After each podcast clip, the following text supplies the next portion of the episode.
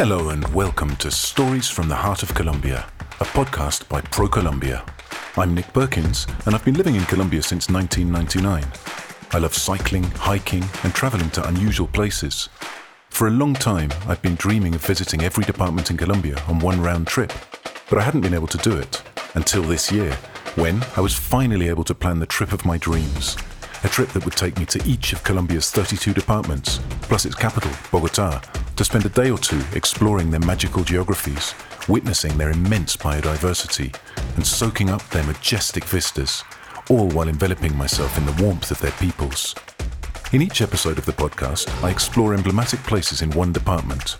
On my journey, I learn about the customs and cultures of the people I meet, and I record a travel diary of their experiences, stories, and legends. The diary becomes an intimate and very personal record of the flavours, colours, and sounds I discover in this land of infinite horizons. Colombia has something for everyone. Join me on this unprecedented sonic journey around one of the most diverse and fascinating countries on Earth. I'm Nick Perkins, and this is Stories from the Heart of Colombia.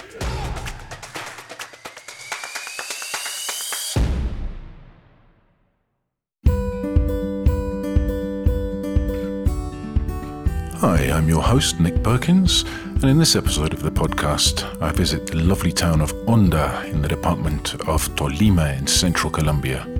Tolima is a fertile, mostly lowland department that sits between Colombia's eastern and central mountain ranges. I say mostly lowland because to the west of the magnificent River Magdalena Valley that runs right through the middle of Tolima are all the steep slopes and soaring peaks of the Nevados de Ruiz, Tolima, and Santa Isabel right up in the department of Caldas, but Tolima extends quite a good way up the slopes of those mountains. But I'll leave that for another episode. I chose to visit Honda to record this podcast because it's a beautiful colonial town on the banks of the River Magdalena. It was once a bustling transit point for commerce and travelers on their way to Bogota from both southern and northern Colombia and further afield. Basically, anybody who came to Bogota from anywhere in the world, anywhere in Colombia, had to go through Honda at one point before transiting up to Bogota. Nowadays, it's a sleepy backwater with beautiful colonial architecture, sun drenched cobbled streets, and loads of great places to stay and eat. And in this episode, I spend the day wandering the streets of Honda with Carolina, an immigrant to Honda who decided to relocate there a few years ago, and Garza, a local fisher and occasional tour guide who's made an active decision to live a slow life and focus on fishing and working with tourists in traditional and sustainable ways.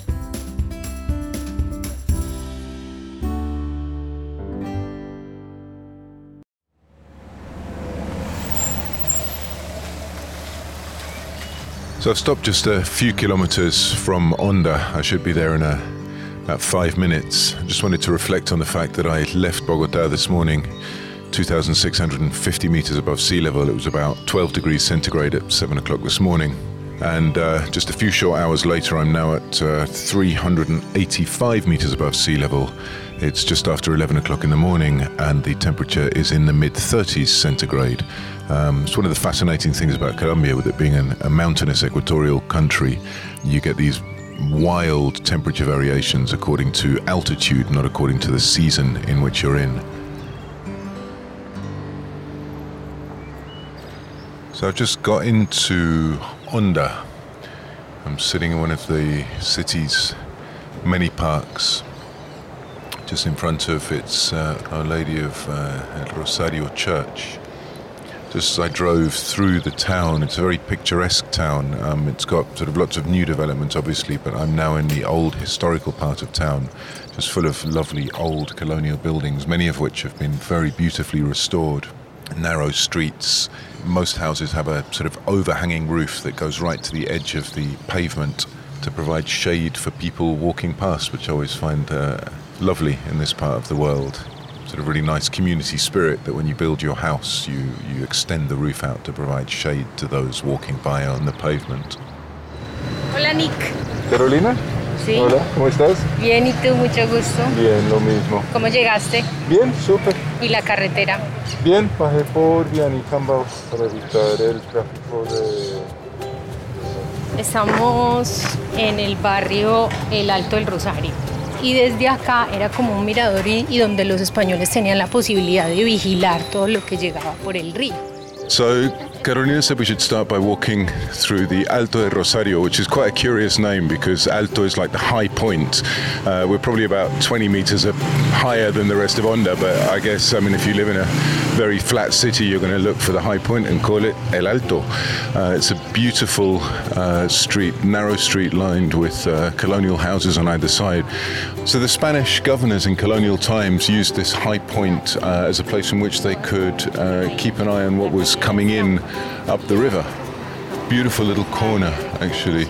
esa connotación del puerto fluvial más importante de Colombia fue porque hasta Honda pudo llegar los vapores. And so as Carolina and I wander the beautiful narrow cobbled streets of Honda, she starts telling me about why Honda became such an important river port. And it was because boats could not pass the river close to Honda. Uh, there's a geographical accident, they call it. It was a huge, it's a huge blockage of the river that they call the Salto de Honda. And whether you were going up or down river, if you wanted to continue past Honda, you had to unload everything all of your passengers, all of your cargo, and transport it past the Salto de Honda to continue on its way. So Honda actually has two river ports. There's Arrancaplumas, which is a particularly poetic sounding name, it's a feather plucking port, and Caracolí on the other side.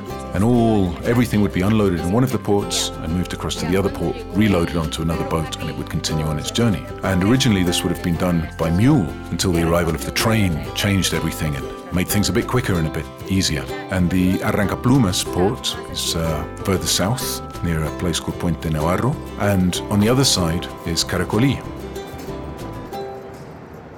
And Caracolí is actually where we're heading after lunch. We're going to go and meet Garza, the fisher, who's going to take us out on the river and tell us about his life and how tourism has benefited him and his community. Usted también lleva su sobrenombre desde, desde muy niño. Yo por lo menos desde muy niño soy Garza. So Garza says I can call him Garza. Uh, it feels strange to me to be uh, just meeting someone and using their nickname with them, but he said it's fine. It's what everybody calls me. They've called me that since I was a kid.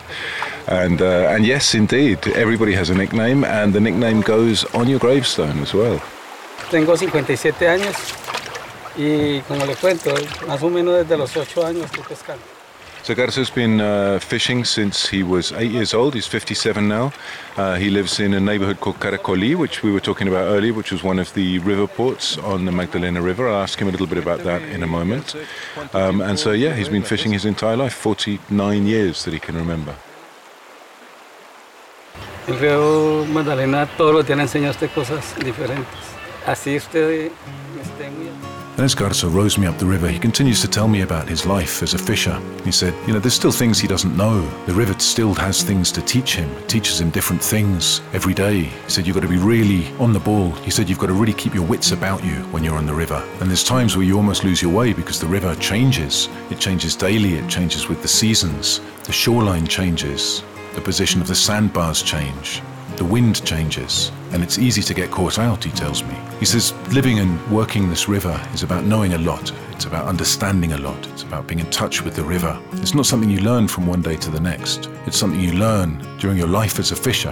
And he says the longer he fishes, the more he knows, the more he understands. He doesn't make as many mistakes as before. He knows how to fix his tools. And he said what he does is an art. And in fact, he chooses to fish in a very traditional way. He has uh, no motor on his canoe, he paddles it. And he said it's not something you learn from one day to the next. He said the river is a it's a living being and it surprises you every day. And he's managed to structure this life and these surprises into working with tourists and working in tourism. So I tell him I'm interested in knowing more about this and how tourism has positively affected his life. El turismo aquí beneficia a todos. A todos. But then I asked him about tourism and what tourism could represent for a community like his. And he said, Well, that's the thing. He said, Tourism's great for us. he said, No, no, no, of course. We're, we're the people who fish. We're the ones who provide Honda with its food. So tourism's absolutely fantastic. Uh, local tourism, international tourism. He hopes that the tourists come, they fill the restaurants, and they eat the fish that he catches. Uh, the local tourists, that they eat the fish and then they buy some fish to take home with them. So really positive. It's not that he's going to necessarily work directly in tourism or have any direct contact with tourists, but it has a direct, tangible benefit for him and his community. The greater the amount of tourism in Honda, the greater the number of fish that they are able to sell.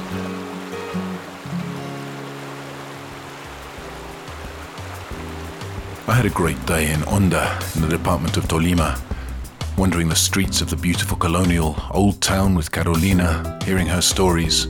Went to a great place for lunch and then went off to meet Garza, and that was just a, a joy to be taken on the River Magdalena, being paddled by a man who's chosen to live his life in a traditional way, who himself says he's taken a slow approach to life in this crazy modern world. That was a really great experience. Fantastic weather, great food, lovely people, an amazing place to visit. Tolima belongs to the eastern Andean Colombian tourism region, a land of natural riches. This is where the Magdalena River continues after passing through the departments of Huila and Tolima like a connecting thread.